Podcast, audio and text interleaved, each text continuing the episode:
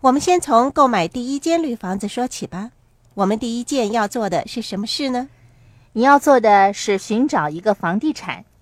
假设这是你购买的第一个房地产，或是你第一个拥有的房地产。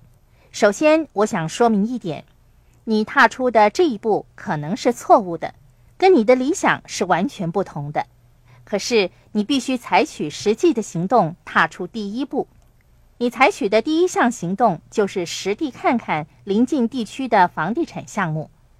观看房子的过程当中，你还会发现许多其他的东西，例如它是不是年久失修。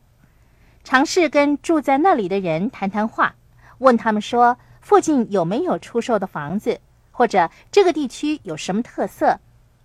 我想寻找好交易的最佳方法。就是深入了解你所居住的地区。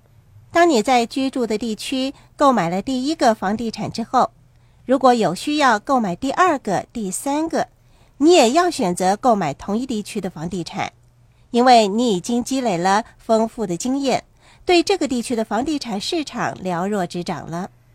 我跟好友计划在同一地区购买那些价格低又破旧的房子。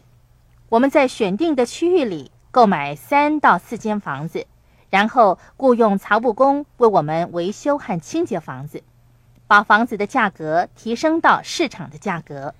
听众可能会说，我没有能力购买三到四间房子。我建议你跟一些志同道合的朋友合作，组成一个团队，尝试在某个地区购买三到四个房地产，每人购买一个。你们购买的不仅仅是一间房子。你们购买的每一个房地产都有助于带动同区整体房地产的价格，也就是说，你所购买的房地产项目的价格也会不断的提高。